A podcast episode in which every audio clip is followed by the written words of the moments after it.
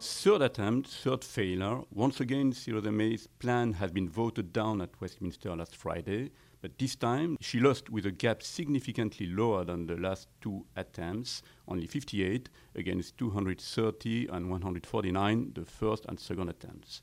Uh, this is why she apparently intends to propose her plan a fourth time. Uh, the vote could take place as soon as tomorrow, according to some rumors. Uh, but that supposes that the Speaker of the House agrees, uh, which is not a done deal. Indeed, John Bercow has made it clear that the text, which has already been presented to Parliament, cannot be submitted again to members unless there are substantial changes. Mathematically, it's really very difficult to say if Theresa May can still win. It is not clear what argument she could add to convince DUPs, MPs, and some members of the ERG uh, to vote in favor of her plan. Uh, she has already done almost everything she could to convince the recalcitrant MPs. On the one hand, she proposed her resignation if MPs vote in favor of the withdrawal agreement. She dangled the threat of a soft Brexit or no Brexit at all. On the other hand, she brandished the threat of a hard Brexit, a disordered divorce.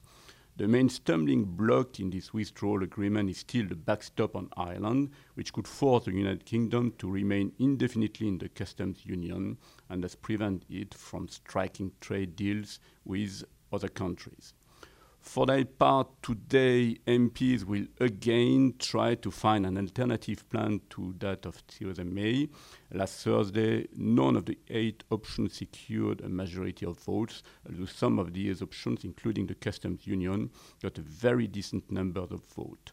Will that succeed this time? It is, this is very difficult to say, but the result of the first attempt leaves little cause for optimism. One could imagine a third route which, which would consist in building a coalition between the main parties in Westminster around a project like the customs union. But such an initiative by Theresa May would probably split the Conservative Party, knowing that it is already in danger. What can we expect now? Uh, it is obviously impossible to answer this answer, and one can only make a succession of hypotheses. First, if eventually uh, Theresa May's plan passes, the United Kingdom will leave the EU on May 22, one day before uh, the European elections, and will enter a transition period that will last until December uh, 2020, but which could be extended. If this plan is once again rejected, there are several possibilities. First possibility, uh, UK MPs agree on a plan B. Uh, they can oblige Theresa May via motion to negotiate with Brussels.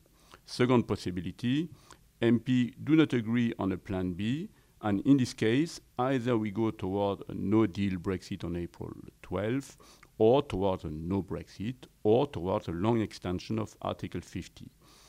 And there again, we have plenty of possibilities. We, we can have general elections, a second referendum, perhaps even new votes on Theresa May's plan, or a revocation of Article 50. And if there is a long extension, the Uni United Kingdom may well be obliged to participate in the European elections, which would be unlikely to please Brexiteers and which could even be quite funny if the extension does, e does exceed the end of the year, since the British MEPs would sit for only a few months but would participate in important votes. In short, within two weeks of the first possible date of, for Brexit, the political chaos remains total. The situation is obviously distressing for companies which still have no idea of the nature of the future relations between the United Kingdom and the EU and has already taken a huge toll on UK's economy.